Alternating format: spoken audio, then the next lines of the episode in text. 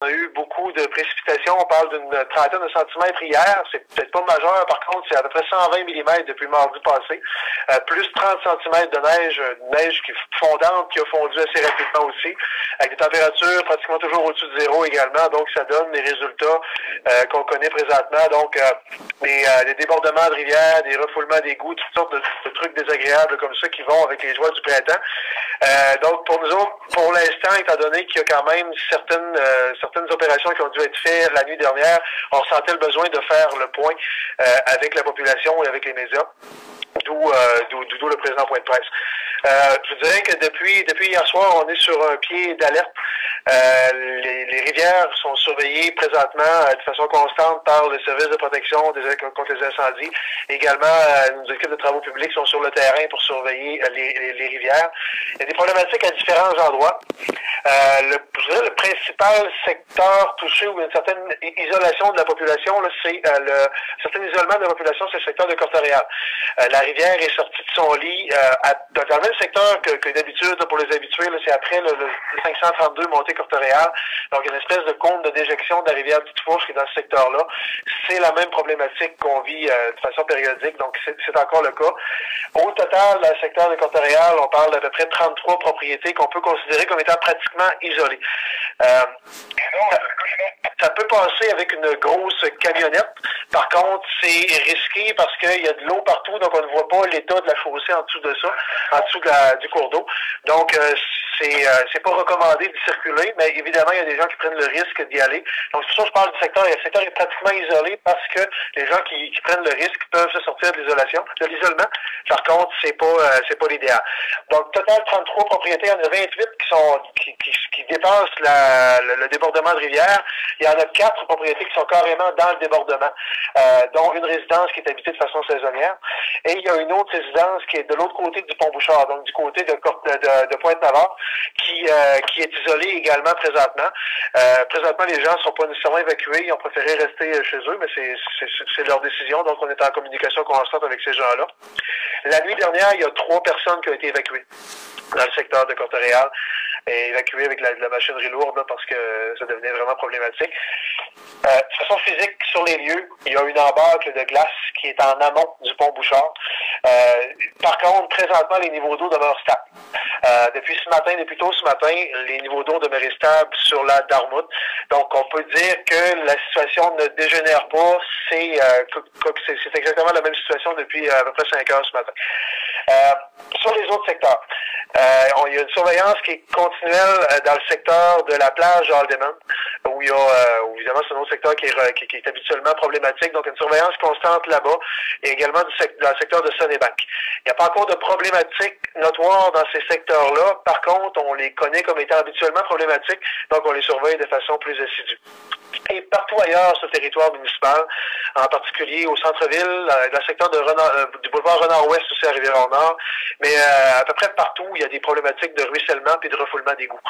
Euh, donc, c'est évidemment, il, y a toutes ces problématiques-là qu'on reçoit, évidemment. Et je vous dirais, la première étape pour les citoyens, c'est d'assurer leur sécurité, peu importe dans quelle situation on se trouve. Euh, qu'on se trouve dans un débordement de rivière, dans un débordement euh, refoulement d'égouts, dans une problématique de ruissellement, l'important c'est que les gens soient en sécurité. Donc il faut qu'ils pensent d'abord à eux-mêmes, la sécurité de leur famille et tout ça. Deuxième étape, c'est euh, si on a des problématiques au niveau des biens, donc euh, de la propriété, c'est de contacter les assurances. Dans euh, la plupart des cas où les assurances peuvent pouvoir répondre à, aux situations, à des cas d'inondation comme telle.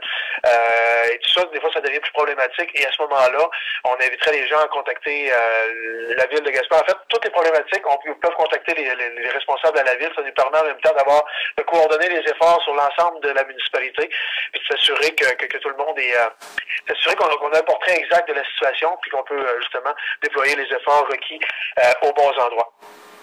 Donc, euh, de notre côté, on, ben, on, tient la population informée de façon constante aussi via un lien qu'on a mis sur notre page Facebook. Là, et on va recourir aux médias le, au, besoin pour diffuser le message de façon plus large. On demeure en contact étroit avec la sécurité civile, avec le ministère du Transport du Québec, avec tous nos partenaires, parce qu'on sait aussi qu'il y a d'autres problématiques qui pourraient survenir à gauche et à droite, même si c'est stable partout présentement. On sait que s'il y a une recrudescence des pluies, recrudescence d'une hausse de température qui provoquerait une fonte des neiges On sait que ça pourrait avoir, que, la rivière York, par exemple, pourrait devenir problématique. Euh, il y a une surveillance, même si c'est un peu en dehors du territoire municipal, on sait que dans le secteur de la ZEC Bayarjon, par exemple, on sait que le niveau d'eau est particulièrement élevé dans ce coin-là. Fait qu'on regarde ça de façon euh, globale dans son ensemble. Euh, ce qui s'en vient, on sait qu'il y a 15 à 25 mm de pluie qui sont annoncés dans les dans les prochaines dans les prochaines heures d'ici à demain matin. on sait aussi que les températures vont demeurer au-dessus de zéro, donc fondre des neiges encore sur les montagnes, apport d'eau supplémentaire. Donc on va continuer la surveillance. Si ça empire, si on que ça empire, c'est clair qu'on va rappeler les médias pour refaire un point de, un point de presse ou euh, pour donner un portrait euh, global pour que ce soit diffusé à l'ensemble de la population. Si euh, donc on va faire ça de façon périodique. Si c'est stable ou si on est en, amélioration, on fera un, on, fera un nouveau bilan médiatique demain matin seulement. Donc voilà ce qui en est présentement. Je sais pas si Sébastien avait des choses à ajouter. Bon, c'est complet. Donc on peut prendre vos questions. Nelson Sergerie, Télégaspé Québécois. Euh, vous parlez de tantôt de 33 euh, euh, propriétés isolées. ça fait combien de personnes qui sont touchées?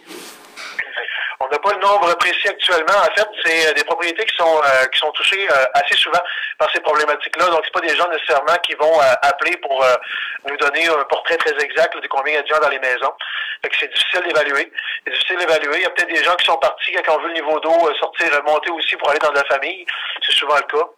Fait que présentement, on peut pas dire le nombre de personnes exactement. Puis euh, c'est sûr que si la situation devient beaucoup plus problématique, c'est sûr qu'on va contacter tous ces gens-là pour voir leurs besoins s'ils, nous, ne nous contactent pas par eux-mêmes. Mais pour l'instant, c'est pas le cas. Et euh, la quantité de pluie annoncée est moins grande que ce qui est tombé. Donc on va faire confiance à Dame Nature, mais si la situation vraiment dégénère, c'est clair qu'on pourra faire un bilan plus précis.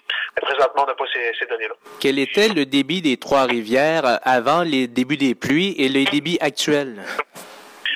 Est-ce qu'on a les débits actuels? Bon, l'approximatif pour la Darmoute, euh, pour lundi, hier matin, elle était à 40 euh, mètres cubes de seconde. hier soir, elle était à 240. Ce matin, elle est euh, plus aux alentours de 210. Pour la rivière New York, euh, on était aux alentours de, je dirais en bas de 10 là, hier, puis présentement, aux alentours de 40. Pour la Saint-Jean, on n'a pas ces données-là. Sur le pont de la rivière Saint-Jean, sur la 132, il semble s'être formé euh, euh, un couvert de glace ou un genre d'embarque. Est-ce que c'est quelque chose qui est suivi de près aussi?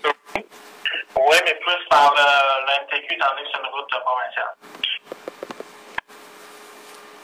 Ça va pour moi.